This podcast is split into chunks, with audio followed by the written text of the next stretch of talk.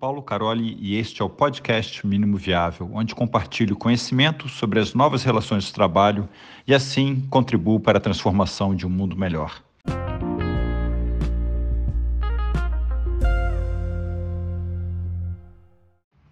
OKRs para times de ataque.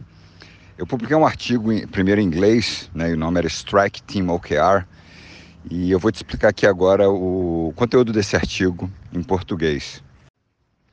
Primeiro eu queria conversar sobre a, a diferença de OKR, né? OKR para organizações, para equipes e, e para pessoas, e como eu tenho usado OKR para times, para equipes. Tá? Primeiro, é, essa é uma diferença grande. Em vez de pensar primeiro nos OKRs para depois alinhar o time e o time decidir qual OKR, eu tenho utilizado Team OKRs, ou OKR para equipes que primeiro você decide tá, quem é a equipe e a equipe decide é, os seus OKRs. Tá? Isso é uma diferença grande, mas isso vai ser uma parte de um outro artigo. Para exemplificar o conceito de OKR de time de ataque, é, no artigo eu compartilhei dois exemplos. Um que eu vi numa organização. Tá? O que, que tinha nessa organização? Ela tinha. Um, um time era Payment Flow é, Time, uma equipe que o nome era Payment Flow, e outra equipe bem grande também era Search. E nessas equipes tinha algumas pessoas que eram de UX. E essas duas equipes juntas perceberam que tinha algumas melhorias de UX que elas queriam fazer, mas isso não ia no OKR nem na equipe do, do Payment Flow, nem na equipe de Search. Era um OKR específico para a galera de UX. O que, que eles fizeram? Eles criaram é, um Strike Team OKR ou um OKR para um time de ataque. Esse time de ataque eram quatro pessoas é, de UX interessadas nessa melhoria que estavam buscando em alguns componentes de UX, que as duas equipes usavam, mas outras equipes da organização iam poder usar também. E eles trabalharam nisso por um período. Tá? Então, o, o que, que é o conceito do, do, do OKR para time de ataque? É um OKR temporário, né? é um OKR para uma equipe temporária. É uma equipe que vai se formar por um tempo para alcançar aquele OKR e depois a equipe se desfaz. Isso é diferente de OKR para times operacionais. Time operacional, o time existe, né? Que é aquele time é, que vive por muito tempo, que vai cuidar, né? É o Search Team é um exemplo de um, pode ser um time de marketing, um time de vendas. E o time existe por muito tempo, vai ter o seu OKR, de tempo em tempo vai mudando o OKR. É, o, o OKR para time de ataque não, é um time de ataque é um time temporal que é formado para alcançar aquele objetivo, uma vez alcançado, é, o time é desfeito. No artigo eu compartilho um outro exemplo. Esse exemplo é de 2007 2008. O que é interessante, eu nem usava o OKR nessa época. Tá? Fui conhecer o OKR quando eu passei um ano é, como consultor no Google em 2008.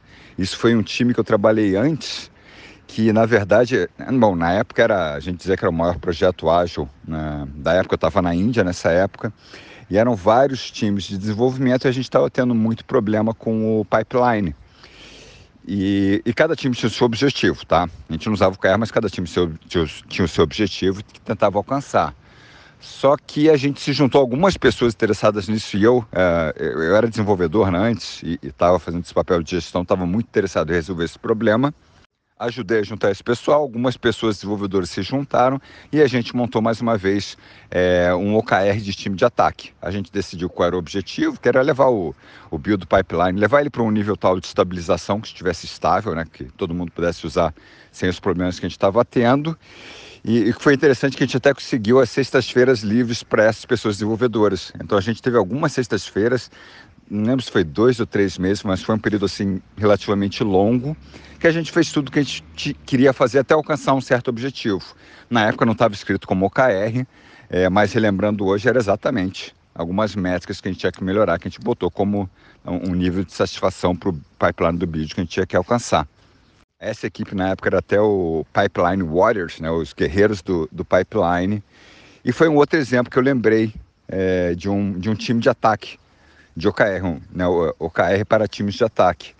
E foi isso que eu, que eu quis compartilhar nesse artigo, porque eu acho isso mais interessante do que o, o, os OKRs compartilhados, né? Você imagina que você tem duas equipes, voltando lá, por exemplo, do Payment Flow e o Search. Cara, você tem duas equipes, você podia botar ali entre elas um OKR compartilhado. Mas e aí? Ele é compartilhado pelas duas equipes? Quem é responsável? É todo mundo da equipe? Não, é só o pessoal de X. Então eu prefiro, em vez de ter um, um OKR solto, que a gente diz, ah, um shared OKR, né, que está ali é, compartilhado nesse espaço entre as duas equipes. Não, decide que é um time de ataque e o time de ataque tem o OKR do time de, de ataque.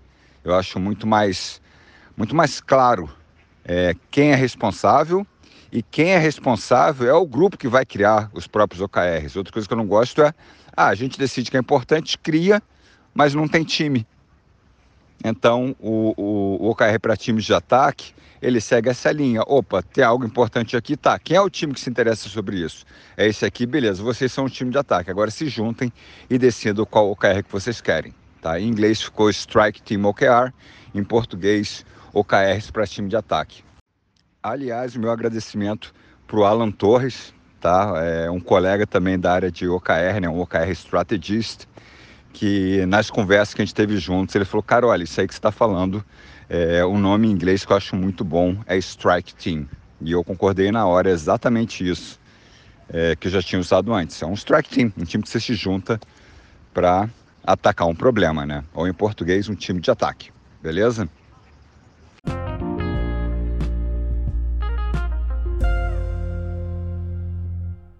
É aqui o episódio de hoje. Espero que tenha gostado. Eu te peço para se inscrever e recomendar esse podcast na sua plataforma de podcast preferida, como Spotify e YouTube, e nas redes sociais. Ou, como eu prefiro, recomende aos seus amigos. Assim você me ajuda com a missão de compartilhar conhecimento sobre as novas relações de trabalho, de forma a contribuir para a transformação de um mundo melhor.